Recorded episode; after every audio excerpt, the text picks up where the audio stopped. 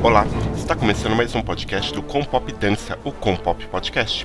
O Compop Dança é um coletivo popular que visa disseminar e democratizar a história, a cultura e diferentes debates em torno da dança. Acesse nosso Instagram em instagram.com/compopdanca e saiba mais. No episódio de hoje teremos a Ingrid Labeta com um estudo introdutório sobre a origem da dança e do dançar.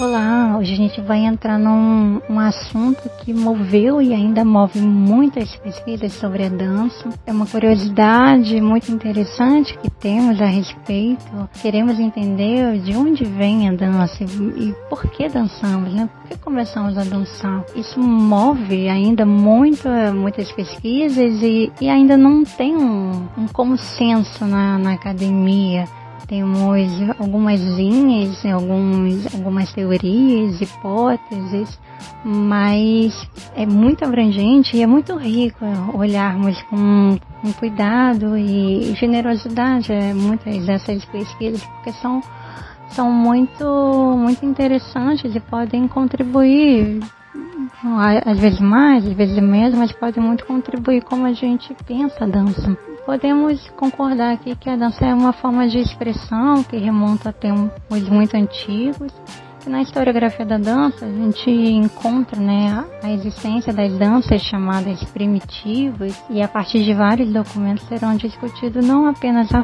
forma como foi dançado, mas os possíveis motivos pelos quais teria levado o ser humano a dançar. Os livros mais antigos e clássicos que a gente teve acesso a respeito da história no Ocidente é, foram construídos numa conformação, digamos, tradicionalista, linear, eurocentrada e os recortes sobre cada período carregam consigo vários problemas para a interpretação e estudo do desenvolvimento das danças. Aqui eu estou colocando no plural porque eu não estou falando apenas da, da história do balé clássico que ganhou protagonismo nessas bibliografias, mas inúmeras outras danças que para estudá-las, às vezes vamos ter que consultar esses livros por fazerem parte da bibliografia recomendada por inúmeros cursos. A forma como foi colocada essa gênese da dança nesses materiais muito pode ser criticado, não só porque dela pode se desenrolar para uma crítica às danças que mantiveram essa relação com o sagrado. Esse sagrado, às vezes, muito ligado à sociedade em que a relação de opressão e hierarquia, como conhecemos hoje, sequer existia, cair para uma desqualificação é, de uma possível gênese ligada à população negra africana Outro ponto comum de acontecer é um tratamento de danças originárias como inferiores por estarem em diálogo com as bases populares e sua cultura. São pontos problemáticos, mas a, a, ocorrem ainda no, nos tempos de hoje. Mas a gente percebe que se essa origem de fato estivesse declarada, colocada, todas as letras ali ligadas ao popular, a um, uma origem do, do, mundo partindo da África e tantos outra, outros pontos que podemos levantar aqui, não iria favorecer a narrativa que foi adotada para a formação de uma dança hegemônica, estritamente branca, europeia,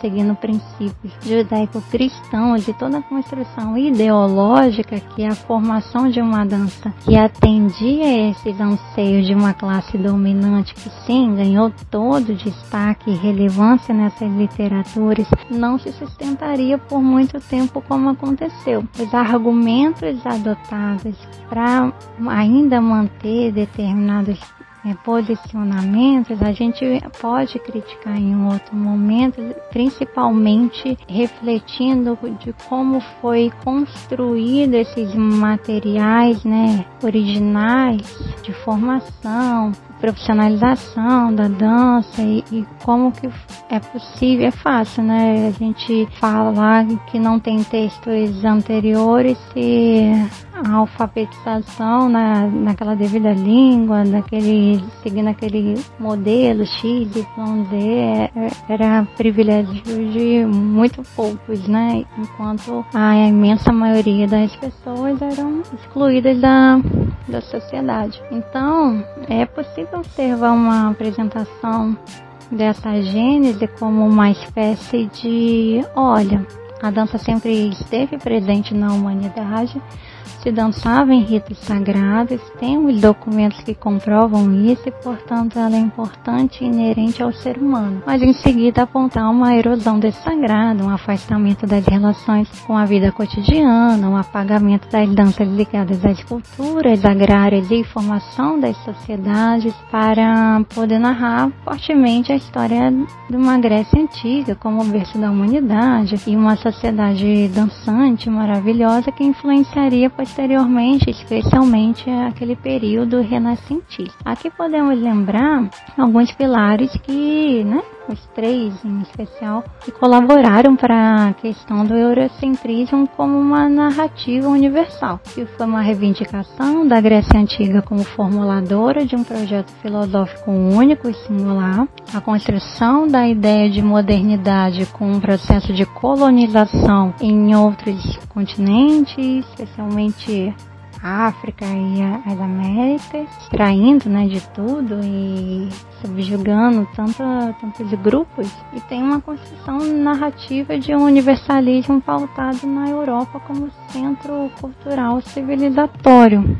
Nesse ponto a gente reconhece, né, bem, porque o balé clássico foi uma dança que colaborou ali com, na verdade não colaborou, né, fizeram colaborar para um, uma espécie de modelo a ser reproduzido, pois seria a única, mais elevada e avançada estrutura cultural e intelectual que a dança teria alcançado. E quando nos interessamos em olhar outras danças e sociedades, percebemos técnicas técnicas muito avançadas, de uma riqueza cultural enorme, danças presentes no cotidiano e como parte da estrutura da organização social, a ponto de algumas delas serem pessoas especializadas para cumprir esse papel. Então podemos estar falando de uma profissionalização muito anterior do que foi documentado nessas bibliografias. Então, atualmente se tem várias pesquisas sobre a gênese da dança e teorias sobre as quais teria se dançado, mas três grandes grupos, é, digamos assim, ganharam maior destaque. E dentro de cada um, obviamente, terão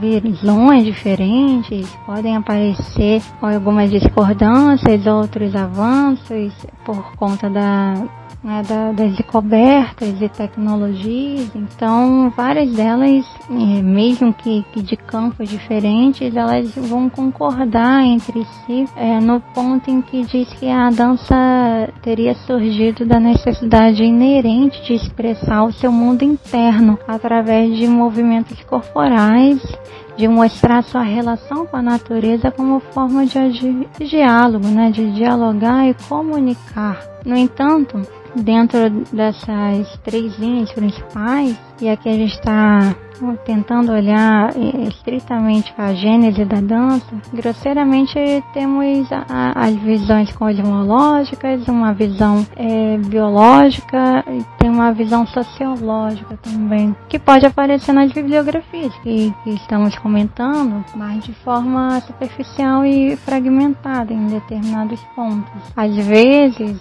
como menções sobre a dança que foi citada naquele trecho e não como algo que foi investigado por todo o livro e a partir de uma, uma hipótese ter chegado num resultado que, que temos acesso hoje em dia. Não, isso não é o ponto. Às vezes é só uma visão. Uma dança X se dançava naquela época em veneração a tal coisa estava ligada a outra coisa e, são pinceladas mesmo a gente pode identificar em algumas alguns livros, né? A visão cosmológica, eu vou chamar de visão porque dentro dela vai ter né, subgrupos, mas tentando ser mais abrangente possível. A cosmológica não necessariamente vai estar partindo de um estudo físico. O mais comum até de acontecer é uma análise metafísica, mas assumindo uma relação direta entre a dança e o universo. É comum encontrarmos nesses estudos a formação do ritmo como base. A dança surgindo da influência rítmica se constituiria a partir dessa relação e, e subordinada a leis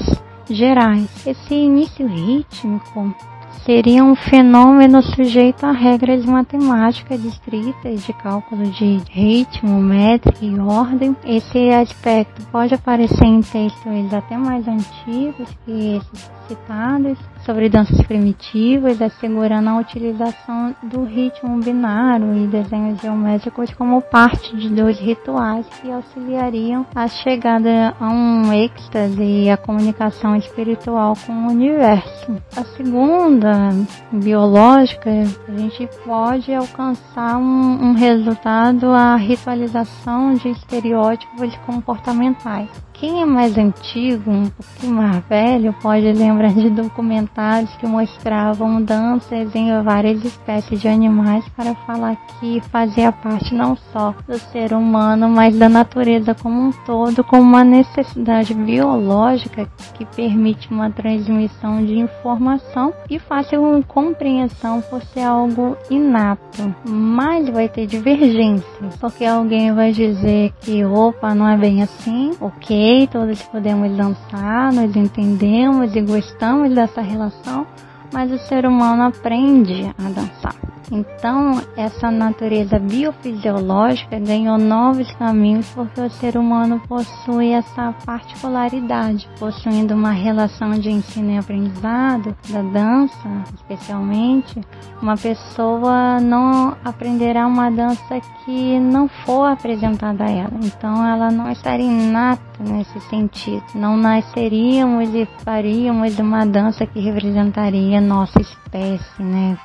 como é citado, né, fazendo menções a outras espécies de animais, mas não é uma linha que é, é descartável não, porque tem é, pontos muito, muito interessantes e é, e é sempre importante a gente olhar né, de, de, outro, de vários outros ângulos as diferenças de, de visões que podem colaborar. Bom, por último, tem-se a compreensão da gênese da dança através de uma visão sociológica, analisando-a como um fenômeno determinado pela vida sociocultural, vai representar aspectos característicos de uma determinada sociedade. Com esses estudos, podemos compreender essa origem a partir das relações sociais de produção, refletindo as condições e relações sociais existentes em uma determinada época e lugar, percebendo uma ligação às mudanças não só sociais, mas econômicas, políticas e culturais que ocorreram ao longo do tempo. Também conseguimos observar como uma dança pode ter se desenvolvido como uma forma de resistência da classe trabalhadora,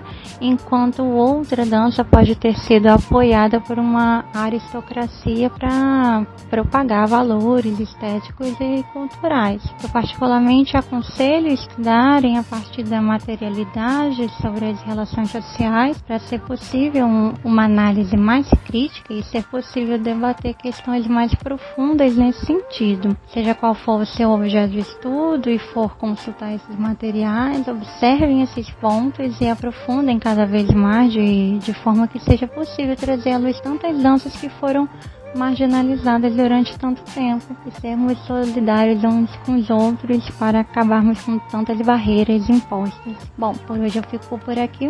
Até a próxima. Este foi o Compop Podcast, o podcast do Compop Dança. Siga-nos no Instagram em instagram.com/compopdança.